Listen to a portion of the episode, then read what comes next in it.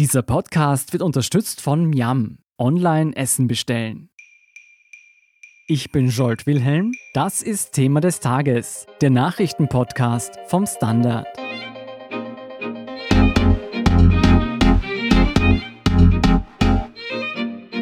Die Ibiza-Affäre hat nicht nur die FPÖ in Schwitzen gebracht, seit Beginn an stehen auch hochrangige ÖVP-Leute im Visier der Ermittler.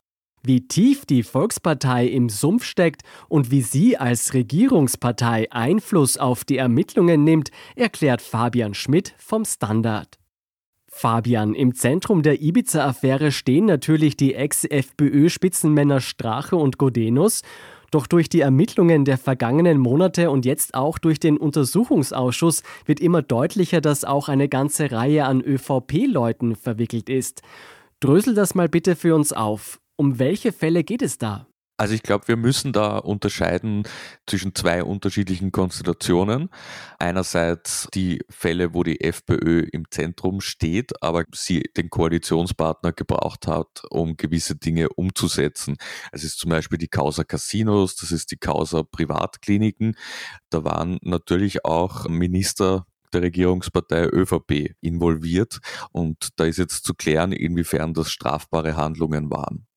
Und dann gibt's andere Dinge, die relativ eindeutig bei der ÖVP liegen. Da gibt's zum Beispiel den Streit rund um den Großspender Pira. Das ist eher ein Konflikt zwischen SPÖ und ÖVP. Dann gibt's die Schredder-Affäre, an die wir uns alle noch recht gut erinnern, glaube ich. Mhm. Und natürlich gibt's immer wieder Vorwürfe gegen Mitarbeiter im Innenministerium, das in den vergangenen 20 Jahren eigentlich in ÖVP-Hand war, außer eben in dieser kurzen Episode mit Herbert Kickel von der FPÖ. Und da hat's ja auch wahnsinnig gekracht zwischen den neuen Blauen und den alten Schwarzen. Sehen wir uns mal zuerst die Casinos-Affäre an. Diese mutmaßlich unrechte Bestellung des FPÖ-Manns Peter Siedlow zum Finanzvorstand geschah ja unter der türkis-blauen Regierung. Wann und wie genau kommt hier die ÖVP ins Spiel? Also das ist natürlich sehr komplex zu erklären. Prinzipiell wurde der Casinos-Vorstand beschickt mit einem roten und einem eher schwarzen Manager. Mhm. Die Casinos AG hat ja einige Aktionäre Einige Personen, die der ÖVP nahestehen, kommen auch über diese Aktionäre ins Spiel.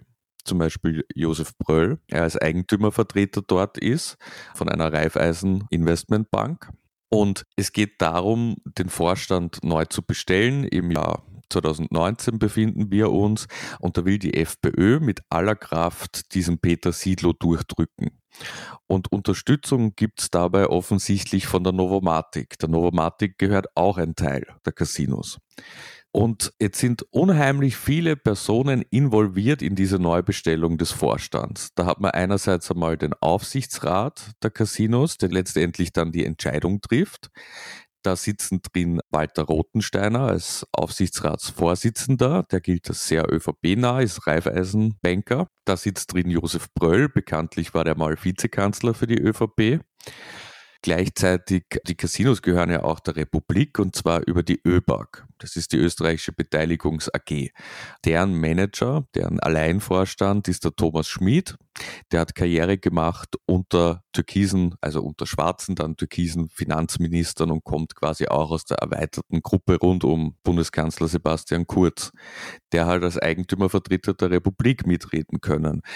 Und quasi die ÖBAG selbst fällt unter die Ägide des Finanzministeriums, das ja auch türkis besetzt war, nämlich mit Hartwig Löger. Hm.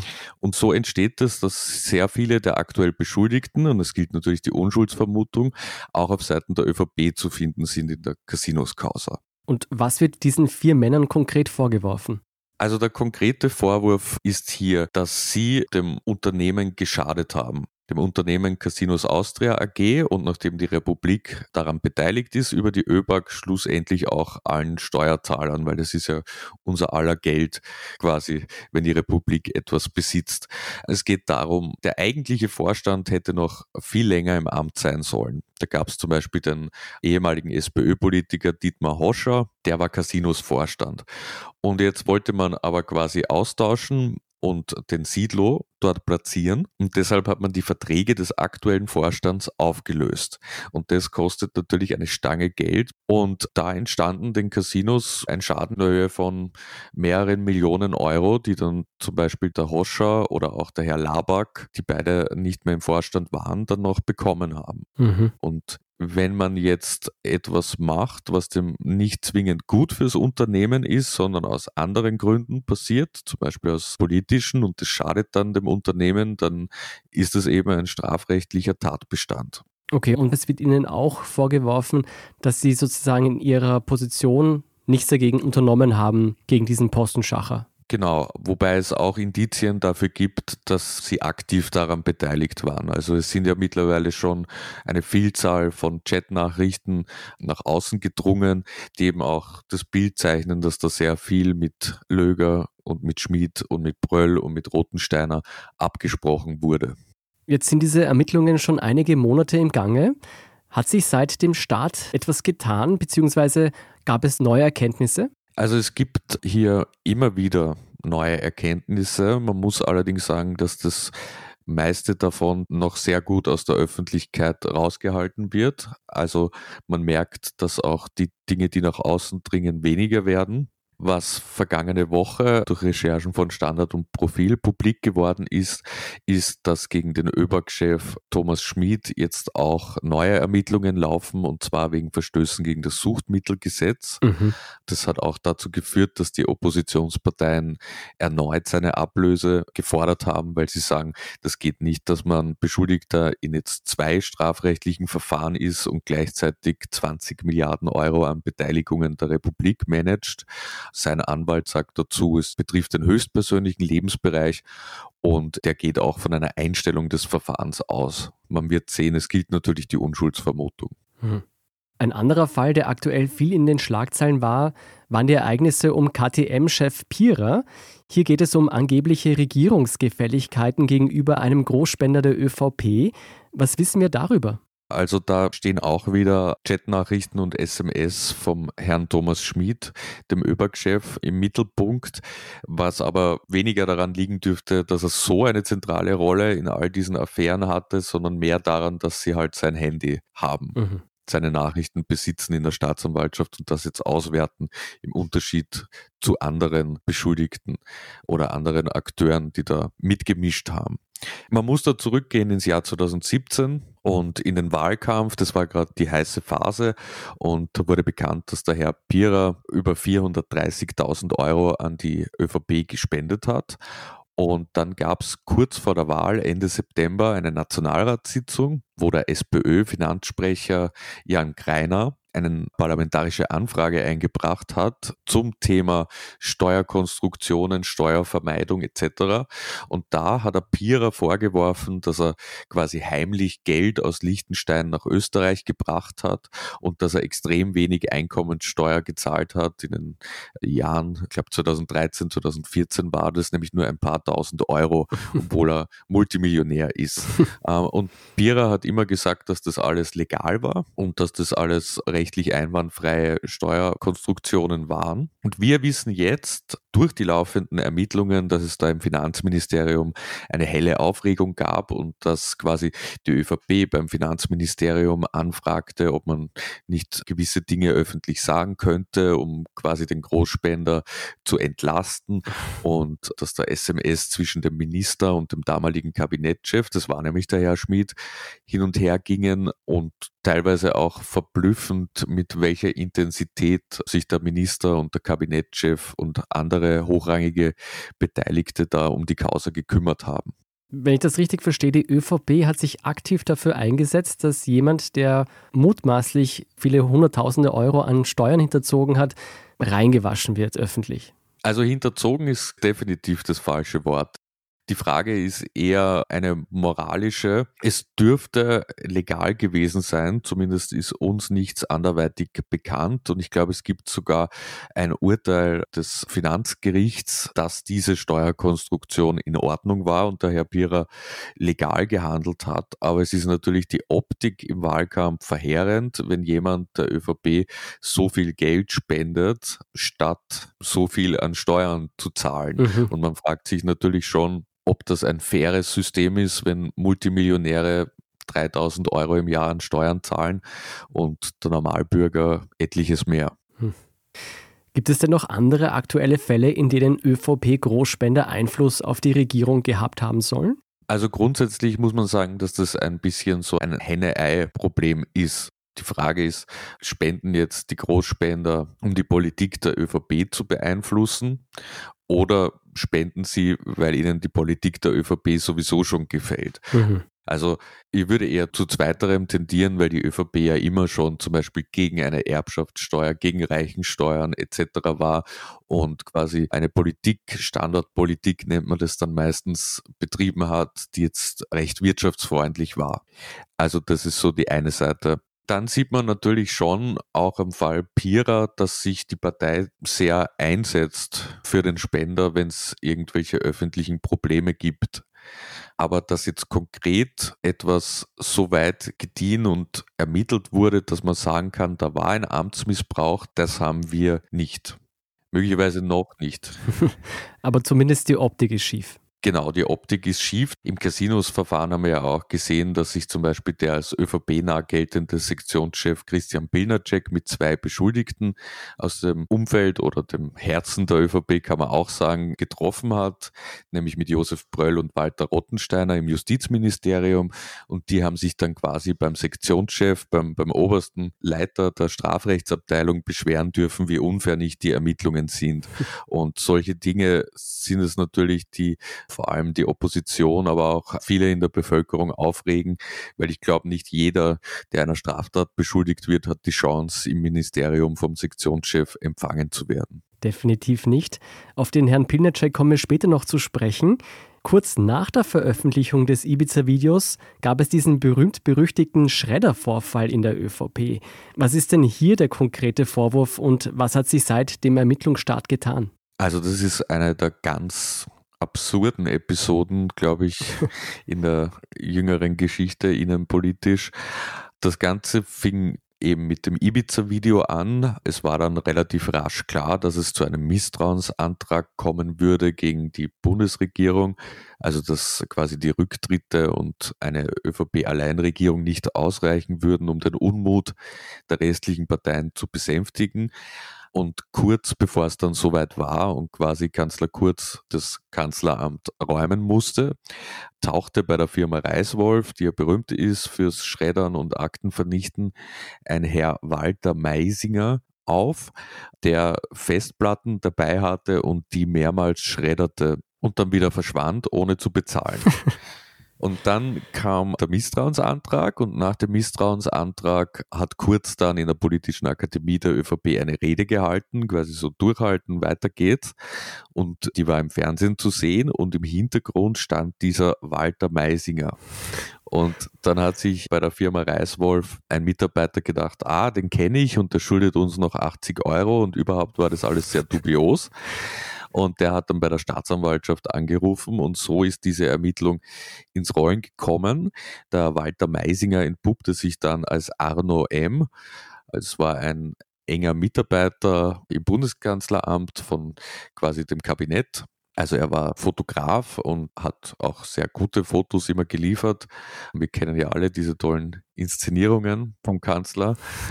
Und ja, dann schwebte halt die Frage im Raum, warum der unter falschen Namen zur Firma Reiswolf marschiert ist, kurz vor dem Regierungswechsel und diese Festplatten vernichtet hat. Es gab dann recht rasch Vermutungen, das könnte mit dem Ibiza-Video in Zusammenhang stehen, etc. etc. Es gab dann auch Ermittlungspannen, ist ein zu großes Wort, aber es kommt darauf an, mit wem man spricht. Entweder Ermittlungskatastrophen oder ganz normale Vorgänge. Ich glaube, da werden wir dann eh noch kurz drüber reden.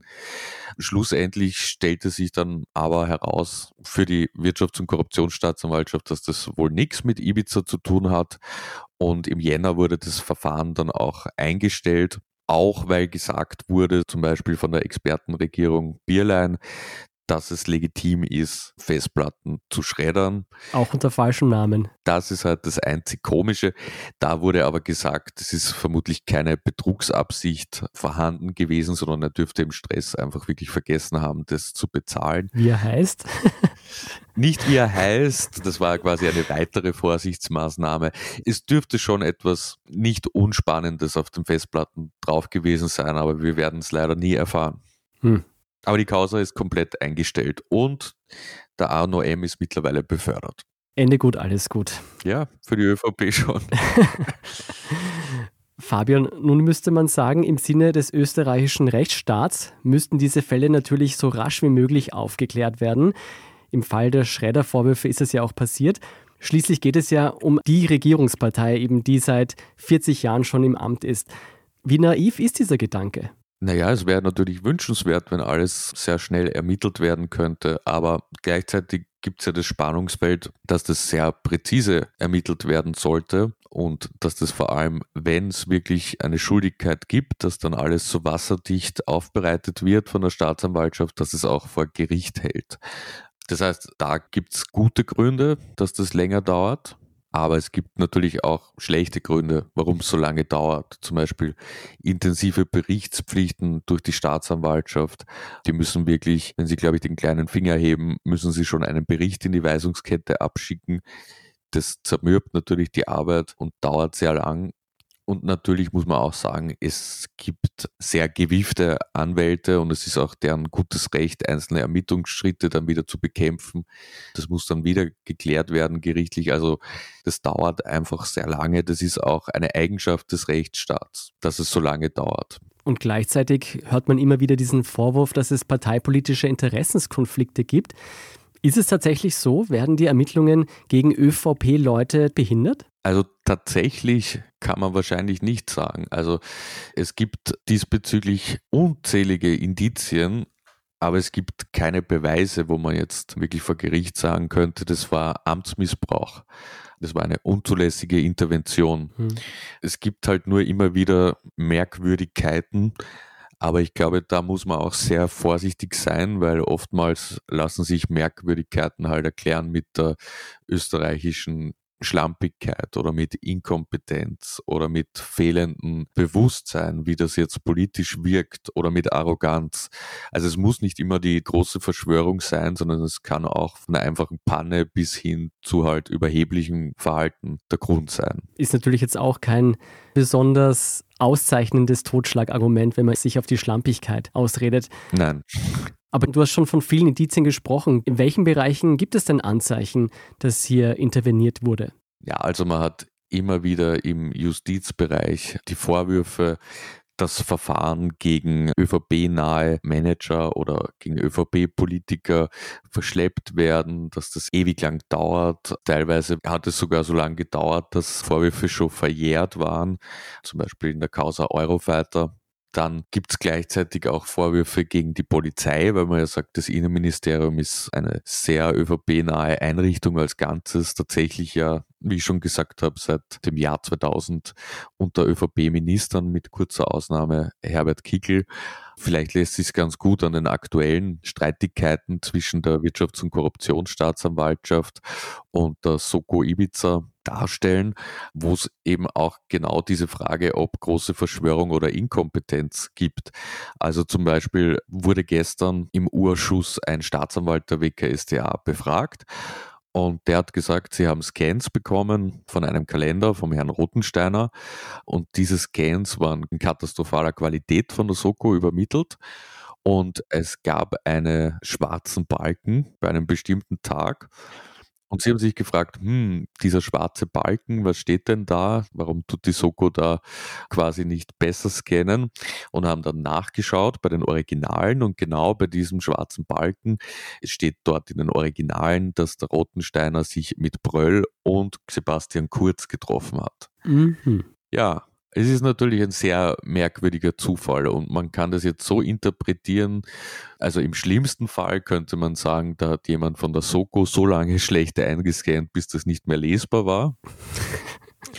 Oder im positivsten Fall könnte man sagen, naja, die arme Soko, die hat so einen schlechten Scanner, was ja tatsächlich, also man muss da schon sagen, also das modernste Technik gibt es sehr selten in der Polizei. Und wenn die jetzt tausend Seiten scannen müssen und das ist ein ganz schlechter Scanner und dann passiert das halt auf der Seite, kann man auch sagen, weil die Originale liegt ja bei der WKSDA und sie konnte ja nachschauen und sie hat sie ja entdeckt. Mhm. Also aber genau an dem, das ist quasi so wie ein Rorschach-Test, dass jeder sieht, was er will in solchen Vorfällen. Mhm. Das ist aber schon ein sehr interessanter Zufall.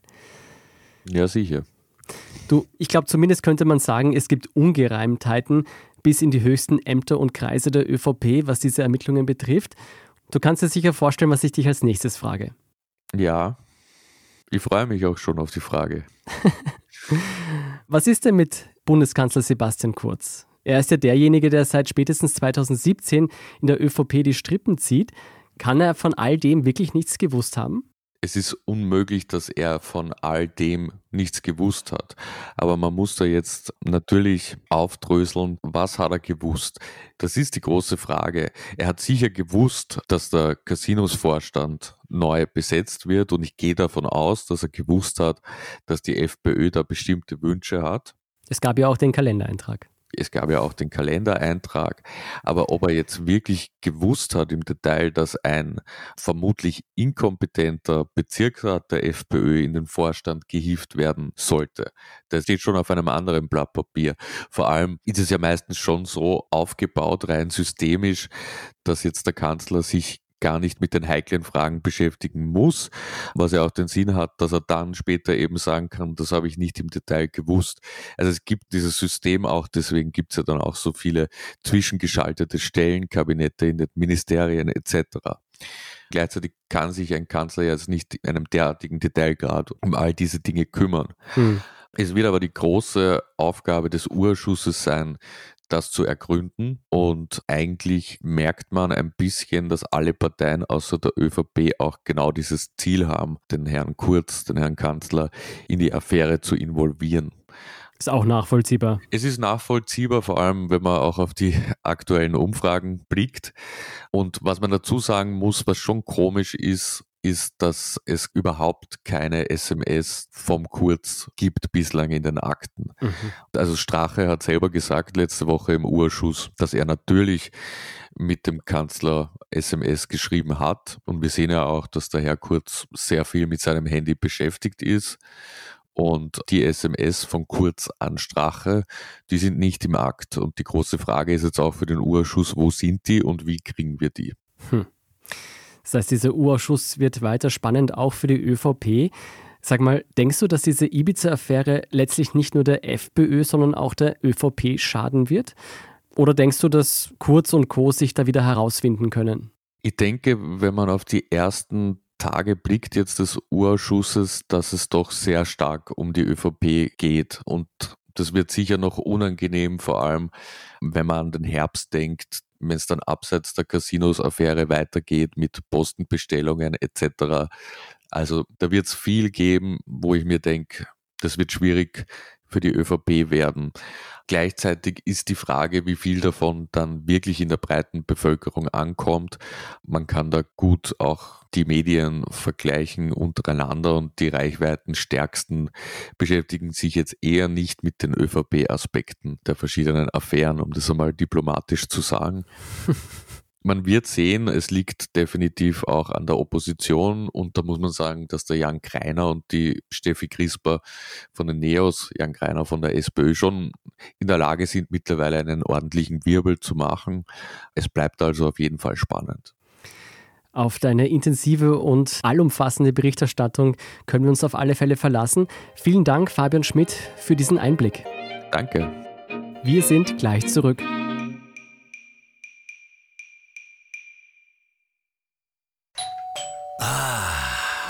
Der Klang, wenn die Leibspeise vom Lieblingsrestaurant ankommt. Und damit ihr auch in Zukunft liefern können, bestelle ich jetzt umso mehr. Jetzt heißt es Hashtag Zusammenhalten. Gemeinsam mit dir stehen wir unseren Restaurants bei. Bestell dein Essen online, lass es dir liefern oder hol's vor Ort ab oder kauf Gutscheine. Hauptsache, du unterstützt dein Lieblingsrestaurant. Eine Aktion von Miam. Weitere Infos unter www.miam.at. Und hier ist, was Sie heute sonst noch wissen müssen. Erstens, am vierten Tag des Ibiza-Untersuchungsausschusses machte der Ex-FPÖ-Abgeordnete Markus Czank wie Ex-Novomatic-Chef Harald Neumann tags zuvor exzessiv von seinem Entschlagungsrecht Gebrauch. Die Opposition ortet Geldflüsse von einem FPÖ-nahen Verein an Johann Godenus. Unterdessen wirft die Wirtschafts- und Korruptionsstaatsanwaltschaft der ermittelten Soko Tape eine mangelhafte Zusammenarbeit vor. Der Standard berichtet weiter live. Zweitens, mehr als 34 Jahre nach der Ermordung des schwedischen Premierministers Olof Palme dürfte nun der mutmaßliche Täter ausgemacht worden sein. Bei dem mutmaßlichen Täter handelt es sich um Stig Engström, der bereits damals als Verdächtiger galt. Die neuen Erkenntnisse würden nun für eine Anklage reichen. Dazu wird es allerdings nicht kommen, denn Engström ist bereits vor 20 Jahren verstorben. Damit dürfte Schwedens größter Mordfall zu den Akten gelegt werden. Und drittens, die EU will die Außengrenze ab 1. Juli wieder schrittweise öffnen. Die EU-Kommission will ein gemeinsames Vorgehen der Mitgliedstaaten. Voraussetzung ist die Erfüllung gesundheitlicher Kriterien. Dass die Corona-Pandemie noch länger nicht vorbei sein dürfte, zeigt wiederum der Fall Nordmazedonien. Hier muss die Bevölkerung aufgrund des massiven Wiederanstiegs der Covid-19-Erkrankungen wieder zu Hause bleiben. Mehr dazu und die aktuellsten Informationen zum weiteren Weltgeschehen liefert Ihnen wie immer der Standard.at. Um keine Folge von Thema des Tages zu verpassen, abonnieren Sie uns bei Apple Podcasts oder Spotify. Unterstützen können Sie uns mit einer 5-Sterne-Bewertung und vor allem indem Sie für den Standard zahlen. Alle Infos dazu finden Sie auf abo.derstandard.at und dst.at/supporter. Danke für Ihre Unterstützung. Ich bin Jolt Wilhelm, Baba und bis zum nächsten Mal.